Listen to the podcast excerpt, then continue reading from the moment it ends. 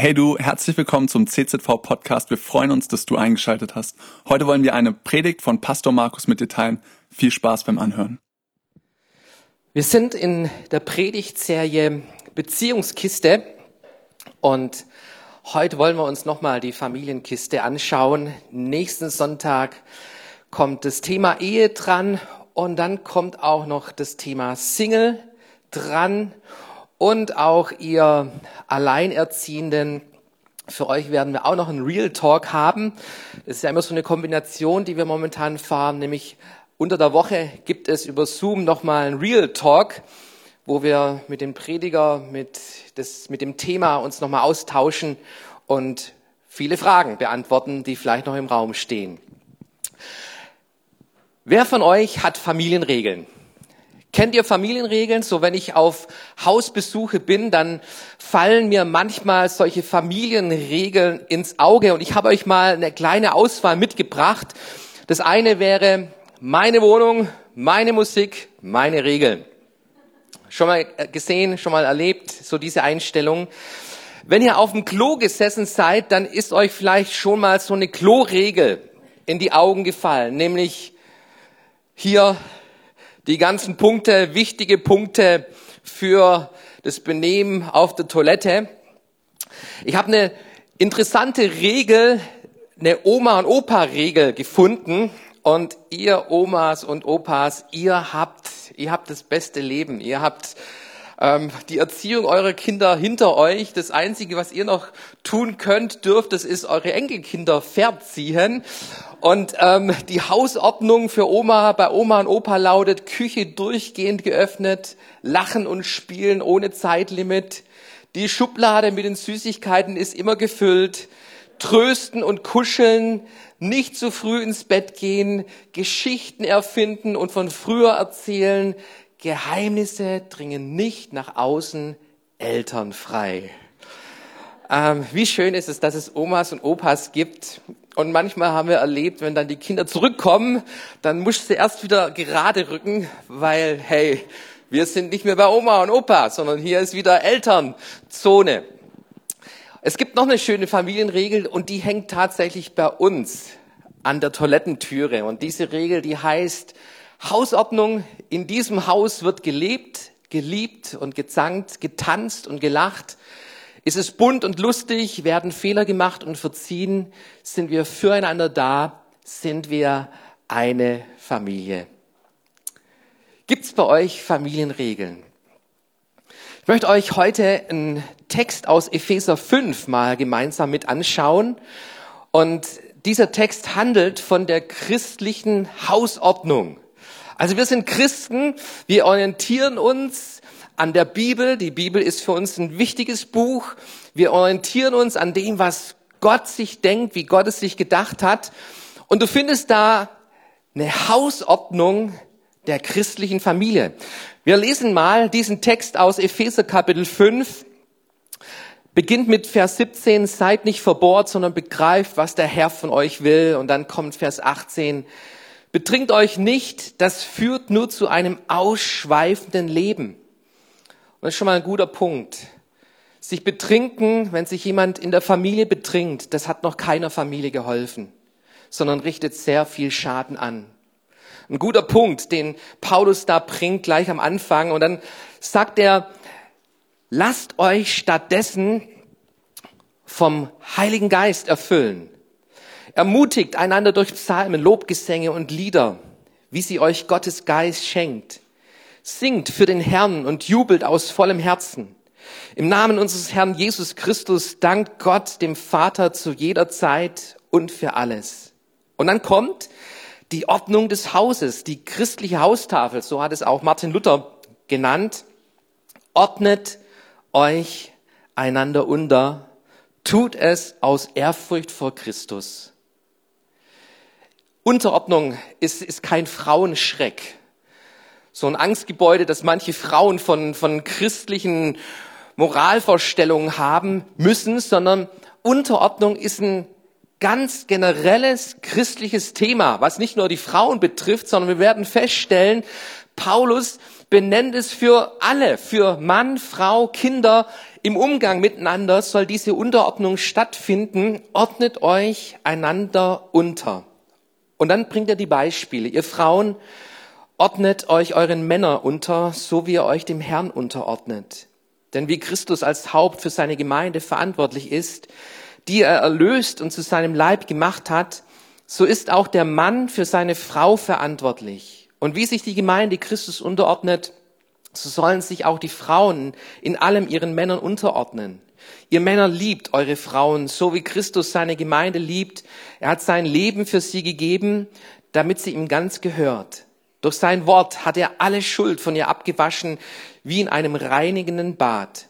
So sorgt er selbst dafür, dass sie zu einer schönen und makellosen Braut für ihn wird, ohne Flecken, Falten oder einen anderen Fehler, weil sie allein Christus gehören soll. Darum sollen auch die Männer ihre Frauen lieben wie ihren eigenen Körper. Wer nun seine Frau liebt, der liebt sich selbst. Niemand hasst doch seinen eigenen Körper, vielmehr ernährt und pflegt er ihn, so sorgt auch Christus für seine Gemeinde. Denn wir sind schließlich die Glieder seines Leibes. Erinnert euch an das Wort, ein Mann verlässt seine Eltern und verbindet sich so eng mit seiner Frau, dass die beiden eins sind mit Leib und Seele. Das ist ein großes Geheimnis. Ich deute dieses Wort auf die Verbindung zwischen Christus und seiner Gemeinde. Es gilt aber auch für euch. Ein Mann soll seine Frau so lieben wie sich selbst und die Frau soll ihren Mann achten. Eltern und Kinder. Ihr Kinder, gehorcht euren Eltern, so erwartet es der Herr von euch, mit dem ihr verbunden seid. Ehre deinen Vater und deine Mutter. Dies ist das erste Gebot, das Gott mit einer Zusage verbunden hat damit es dir gut geht und du lange auf dieser Erde lebst. Ihr Väter behandelt eure Kinder nicht ungerecht, sonst fordert ihr nur ihren Zorn heraus. Eure Erziehung soll vielmehr in Wort und Tat zu Gott, dem Herrn, hinführen. Und Herr Jesus Christus, ich danke dir für dieses Wort aus der Bibel. Und es ist eine Schatzkiste. Herr, Beziehung ist dein Gedanke und ich danke dir für den Schatz, den wir haben und leben dürfen im Bereich von Familie. Und so öffne uns die Augen für diesen Schatz heute in diesem Gottesdienst. Amen. Eine bekannte Stelle, Epheser Kapitel 5. Aber haben wir den Sinn, den Sinn dahinter verstanden?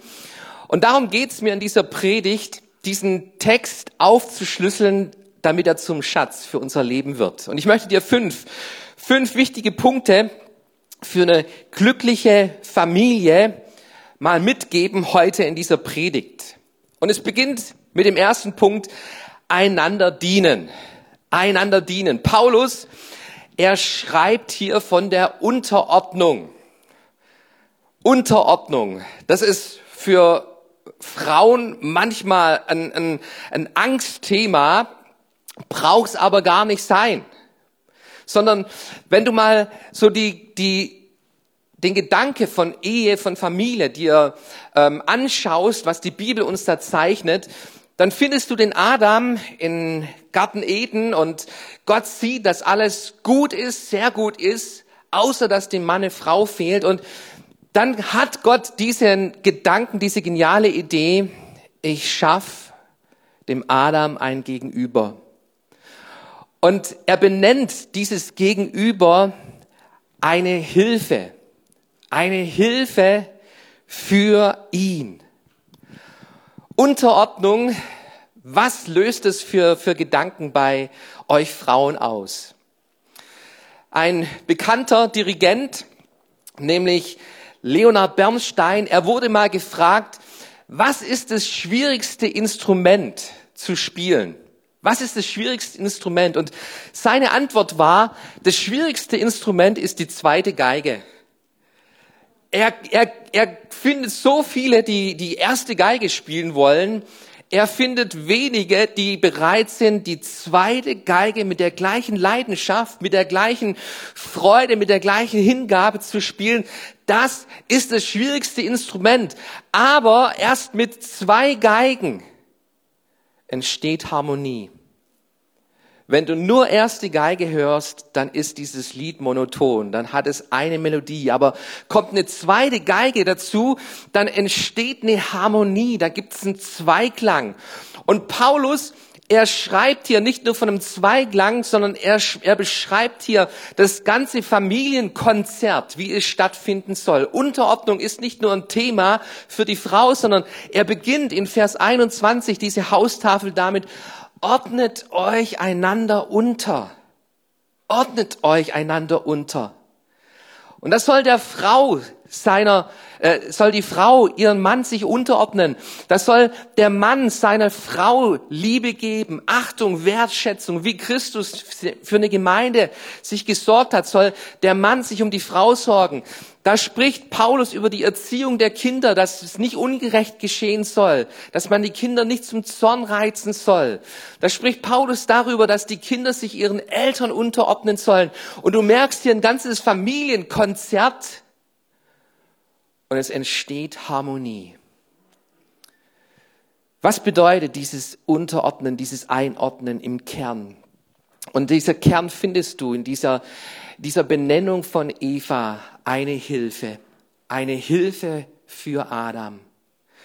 Dieses Wort Hilfe, das wird übrigens auch in Bezug auf Gott verwendet. Gott ist unsere Hilfe. Und da geht es nicht darum, dass Gott unsere Kommandos ausführen soll.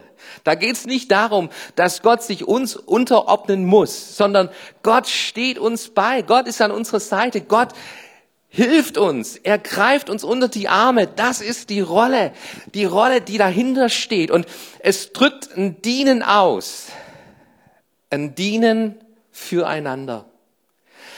Und eine glückliche Familie, wie Paulus sie uns zeichnet, sie lebt, sie lebt diesen Dienst, diesen Dienst des Helfens, des Unterstützens, des Füreinander-Daseins unter die Arme zu greifen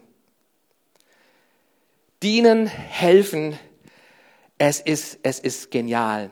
Ich habe eine Kriminalstatistik mal so durchforscht und tatsächlich, es gibt keinen Mord, wo jemand beim Spülen oder beim Einräumen der Spülmaschine getötet wurde. Es gibt keinen Mord. Es, es gibt andere Kriminalfälle, ja, auch innerhalb von Familien und von Ehen, aber es gibt keinen Mord, wo jemand beim, bei diesem Dienst, bei dieser Hilfe getötet worden ist. Dienen macht Beziehung stark. Wo es nicht um mich geht, mir, meiner, mich, dass meine Bedürfnisse gestillt werden, sondern dass ich auf den anderen eingehe, dass ich den anderen sehe, dass ich den anderen höher achte, dass ich dem anderen helfe. Und ihr lieben Freunde, so funktioniert Beziehung, so funktioniert Gemeinde. Wir sind Familie Gottes und, und hier gibt's über hundert von ehrenamtlichen Mitarbeitern, die sagen, ich will Gott dienen hier in dieser Familie Gottes. Ich bringe mich hier ein. Ich lebe hier Gemeinde Gottes, ich lebe hier Familie Gottes, deshalb habe ich einen Dienst, den ich bringe mit meinen Gaben, mit meinen Fähigkeiten, bringe ich mich hier ein. Und stell dir eine Gesellschaft vor, eine Gesellschaft, die diesen Herzschlag hat, einander zu dienen. Was für ein Konzert kann da entstehen in unserer Welt, wenn wir diesen Blick haben? Es geht nicht darum, dass ich irgendwie groß rauskomme, sondern ich fange an zu dienen. Ich möchte euch mal zwei Spiele mitgeben. Familienkiste heute Morgen, Kinder spielen gerne. Und mach, mach mal diese, diese zwei Spiele, so für, für dich, für deine Familie. Wenn du Single bist, dann, dann such dir jemanden, mit dem du diese Spiele machen kannst. Und das erste Spiel, das geht so, dass du, das heißt, das schätze ich sehr. Das erste Spiel heißt, das schätze ich sehr. Und du Du nennst etwas, mit dem du dem anderen gedient hast, geholfen hast. Also ihr, ihr Mütter zum Beispiel, du sagst deinem Kind, ich habe übrigens euch das Frühstück gedeckt. Ihr benennt den Dienst, den ihr bringt. Und dann kommt die Antwort von euren Kindern zum Beispiel, das schätze ich gern. Das schätze ich gern. So heißt dieses Spiel. Das schätze ich gern. Oder dein Mann kauft dir heute Rosen und sagt, hey, das schätze ich. Dein Dienst, dein, deine, dein, dein Einsatz, deine Liebe. Ich zeige sie ganz praktisch. Das schätze ich gern. Bring das mal zum Ausdruck, dass der Hintergrund von dem Spiel, der Punkt von diesem Spiel besteht darin, dass du deinen deine Hilfe mal benennst und deutlich machst. Und jede Familie, jeder Haushalt, jede Beziehung braucht Menschen, die, die dienen. Und oft geht's so verloren und man hat den Blick gar nicht mehr dafür, benenne mal deinen Dienst und die Reaktion von der anderen Seite soll dann sein, das schätze ich gern. Ein zweites Spiel, das ihr da machen könnt in der Familie, besteht darin, dass du einmal zum Ausdruck bringst, wo du gerne Hilfe hättest. Wo du sagst, ich hätte gerne, dass du mir an dem und dem Punkt hilfst. Und dann kommt die Antwort, ich versuche mich daran zu erinnern. So heißt das Spiel, das zweite Spiel, ich versuche mich daran zu erinnern. Zwei Spiele, zwei praktische Spiele, die ihr mal probieren könnt in eurer Familie. Und der Punkt ist der, dass einfach viele Dienste, viele Dienste total untergehen. Und man bekommt keine Wertschätzung. Und man hat diese unausgesprochene Erwartung von, warum hilft jemand nicht mir in dieser Situation?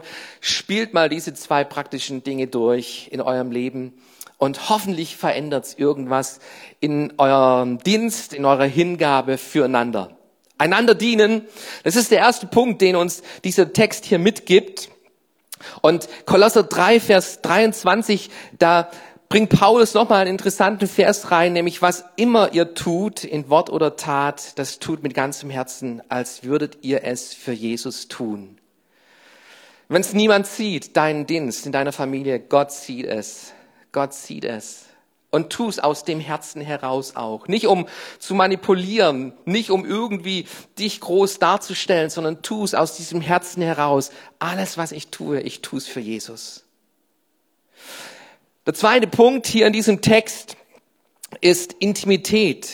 Intimität zwischen Mann und Frau. In Vers 31, da heißt es, ein Mann verlässt seine Eltern und verbindet sich so eng mit seiner Frau, dass die beiden eins sind mit Leib und Seele.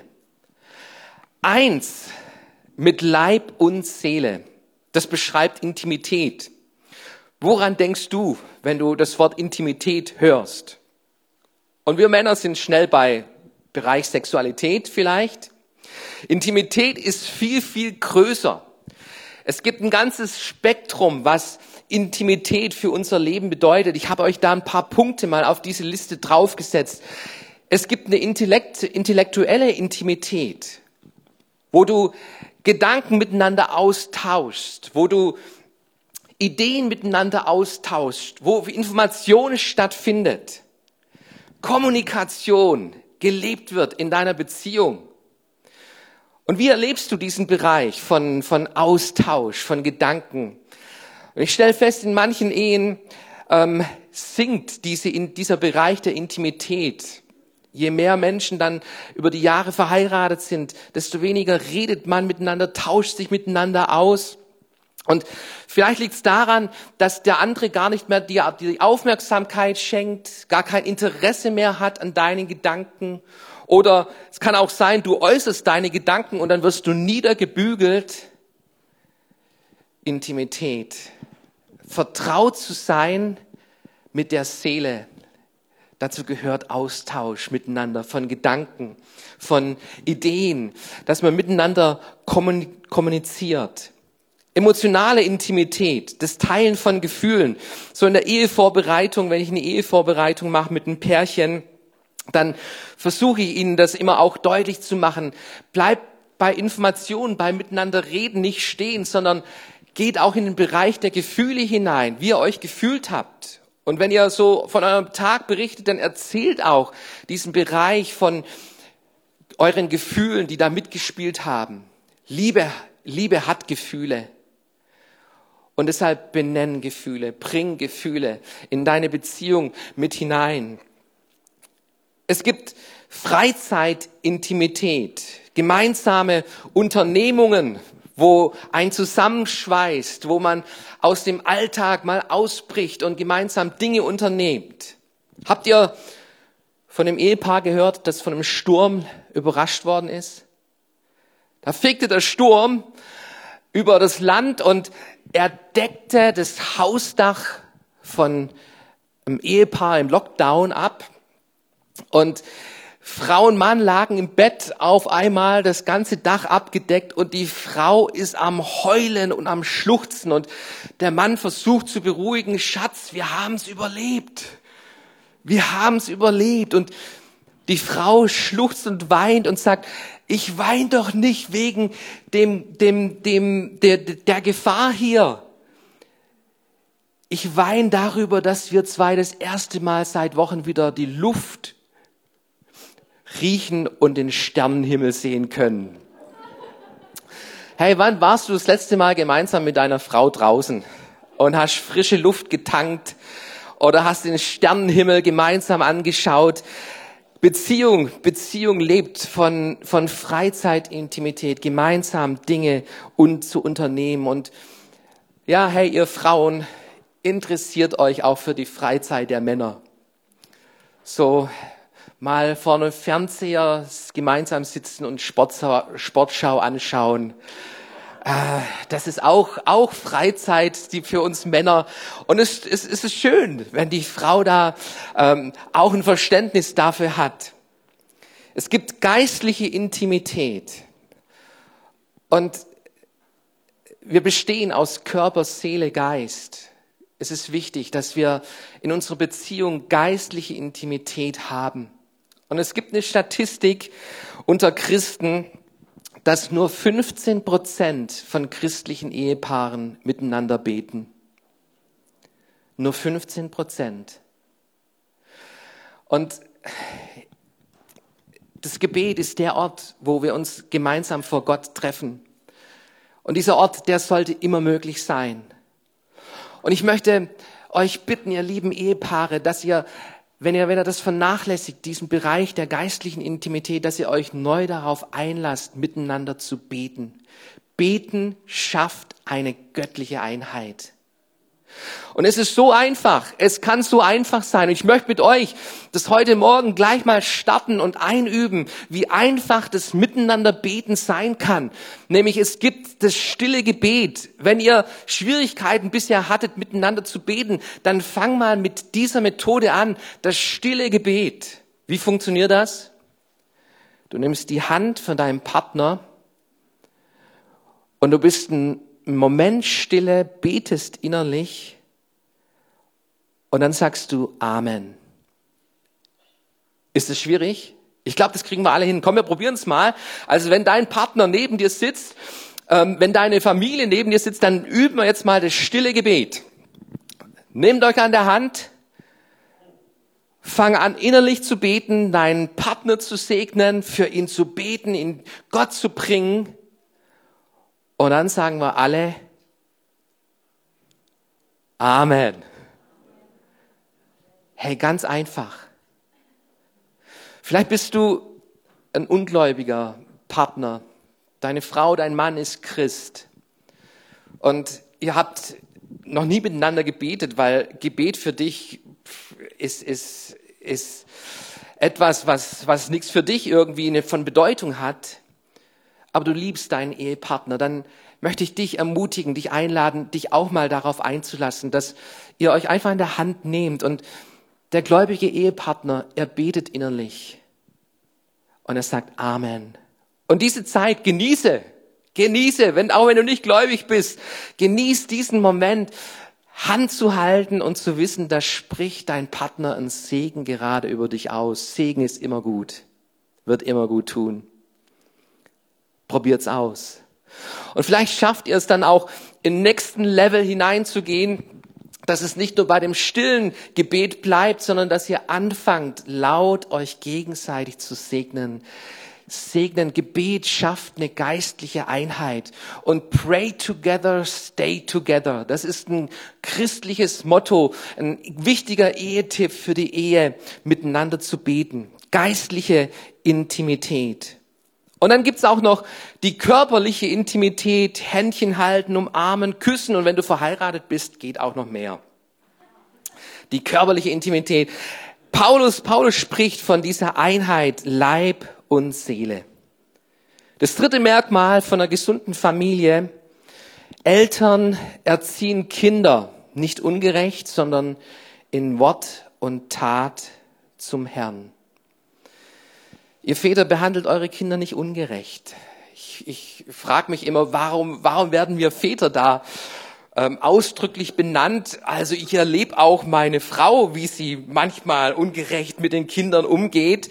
Ähm, und, und lasst uns das heute mal als ein Prinzip für Eltern gelten, wie wir unsere Kinder erziehen sollen. Nicht ungerecht, sondern ähm, aus der richtigen Haltung heraus. Nicht, nicht aus dem Gefühl heraus, sondern mit diesem Gedanken der Liebe und ich will meine Kinder erziehen, ich will ihnen das Gute zeigen, auch, auch in der Erziehung, wie ich erziehe, nicht, nicht böse erziehen, sondern gut erziehen. Und Paulus bringt hier diese zwei Worte ins Spiel, nämlich in Wort und Tat. In Wort und Tat. Und Daraus besteht eine gesunde Erziehung, ihr lieben Freunde. Wir, wir vernachlässigen oft eins dieser beiden ähm, wichtigen Punkte. Es gibt Eltern, die erziehen nur mit Wort und, und könntest du mal und, und würdest du bitte und, und das Kind macht, was es will. Es gibt Eltern, die sind schnell bei der Tat und werden ausfällig und, und manchmal geht's, geht's bis zum Missbrauch, sogar körperliche Gewalt vielleicht, die stattfindet. Und das ist nicht gut. Es braucht beides.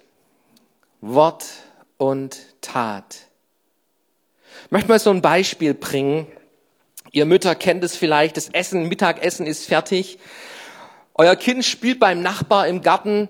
Du machst die Balkontüre auf und rufst, Micha, komm zum Essen.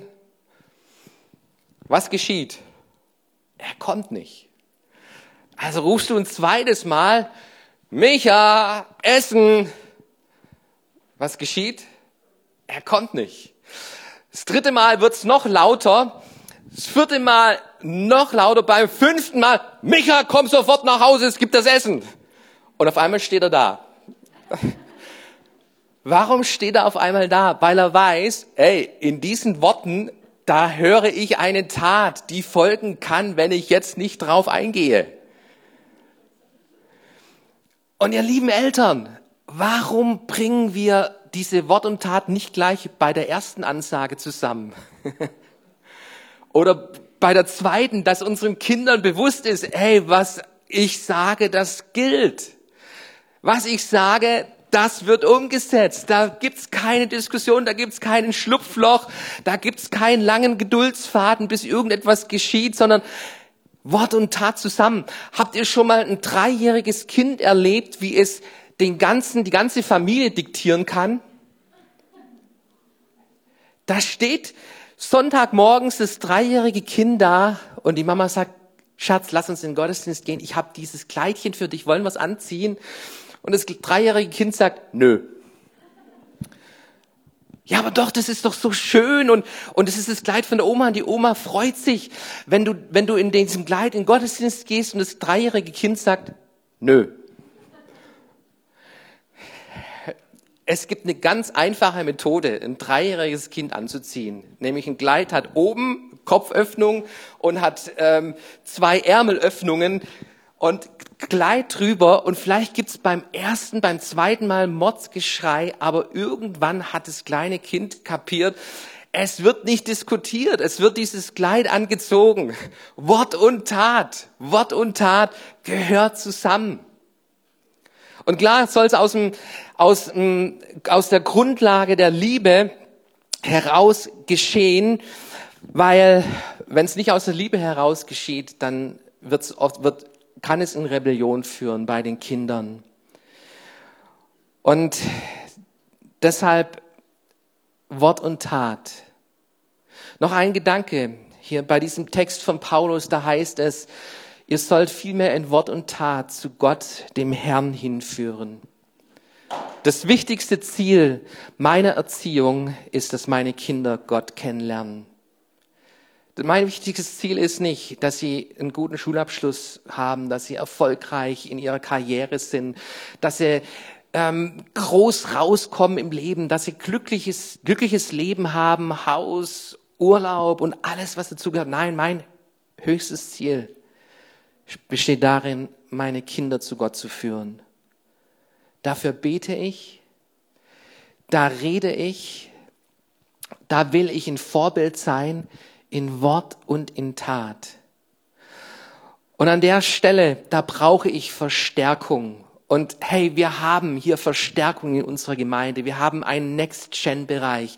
Das sind unsere Sunday Kids, das sind unsere Royal Ranger und das ist unsere Neon-Jugendarbeit.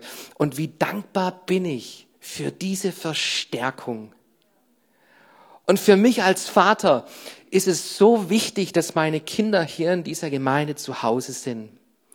Und deshalb scheue ich keine Zeit und Mühe, dass meine Kinder hier dabei sind. Neon Jugend Gottesdienst, hey, ihr macht eine klasse Arbeit. Royal Rangers, ihr macht eine klasse Arbeit. Sunday Kids, ihr macht eine klasse Arbeit. Vielen, vielen Dank für euren Dienst, den ihr tut an unseren Kindern. Gott segne euch. Ja, lass es mal einen Applaus geben.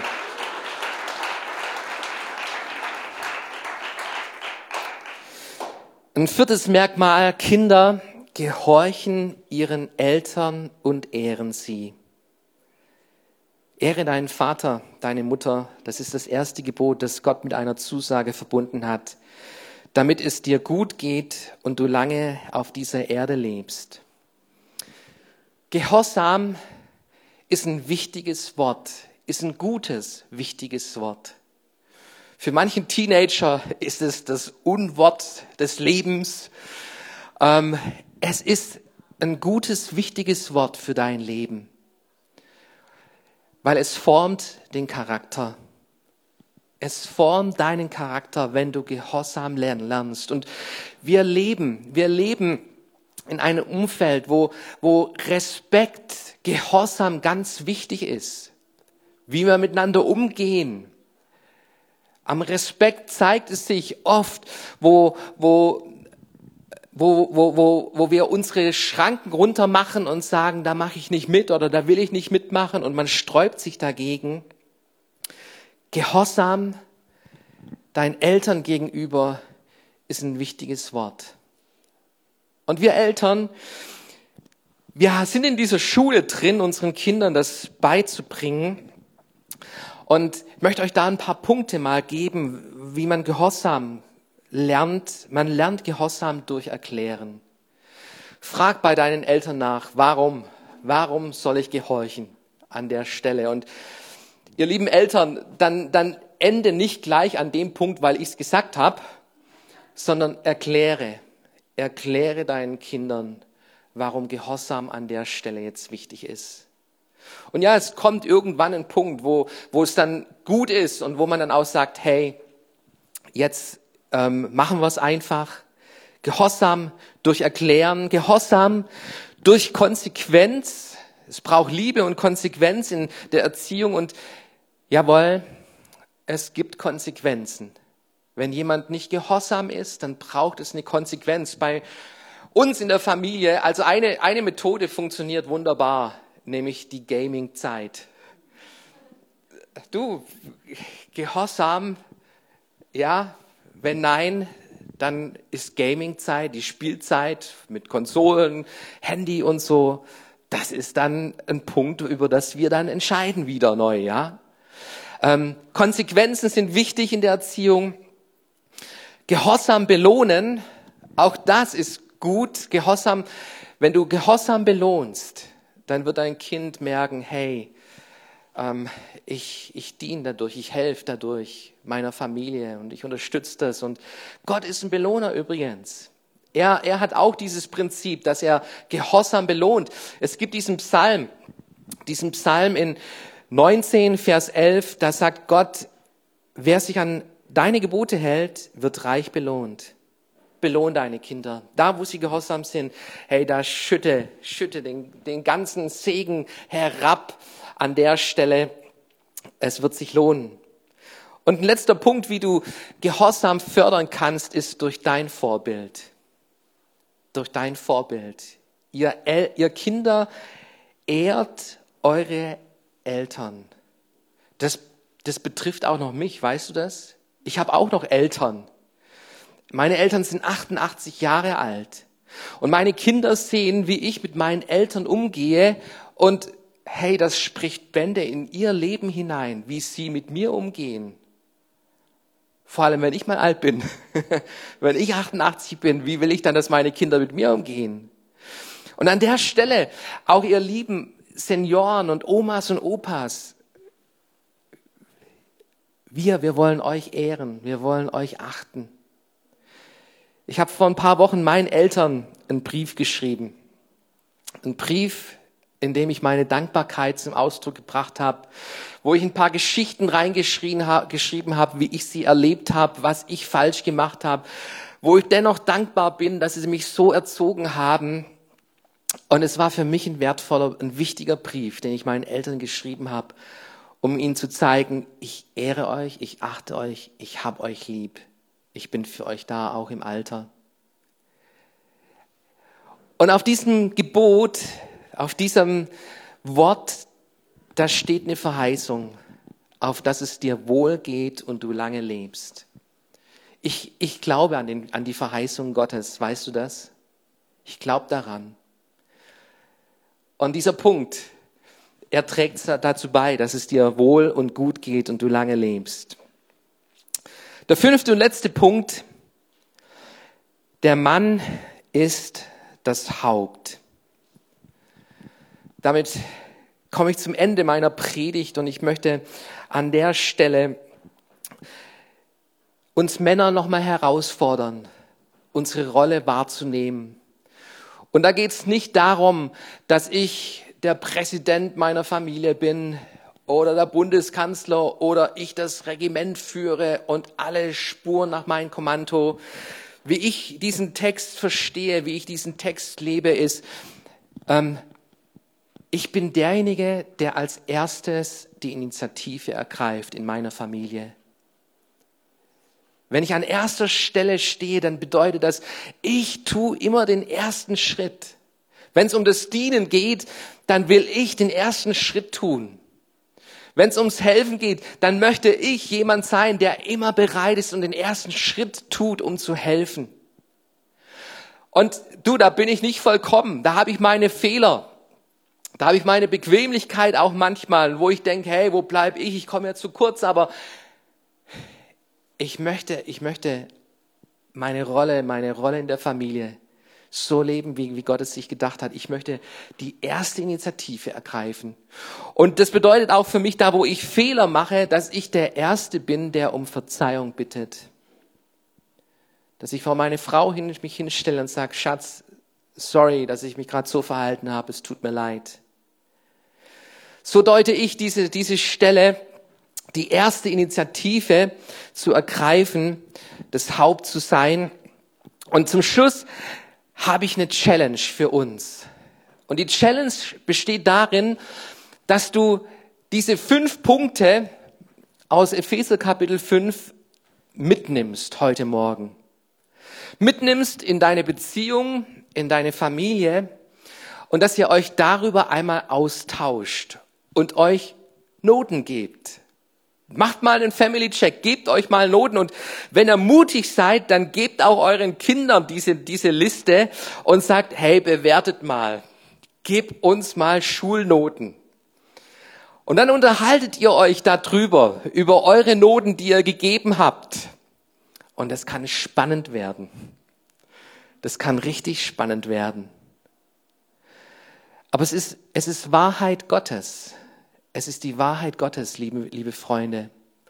Und diese Wahrheit Gottes, sie schafft Freiheit. Sie bringt echte Veränderung. Und an der Stelle möchte ich euch herausfordern, euch Mut machen, sich dem einmal zu stellen. Ihr könnt es so bleiben lassen, wie es ist und einfach weiterlaufen lassen, okay? dann lasst es weiterlaufen. Aber wenn ihr es mal wagt, an eurer Familienbeziehungskiste zu arbeiten, dann nehmt mal diese Punkte und setzt euch dem aus. Nächsten Woche Dienstag haben wir Real Talk und wir werden darüber sprechen. Und ihr dürft eure Fragen da noch mitbringen. Dann, und, und wir werden es nochmal vertiefen. Und übrigens, Real Talk, wir werden da weitermachen, auch mit Bezug auf Ehe. Die Ehe wird noch vertieft werden in einem Real Talk.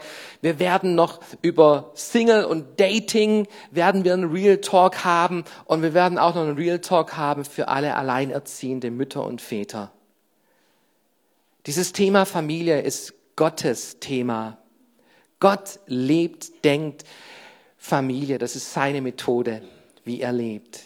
Und wir wollen Gottes Wahrheit darin erkennen.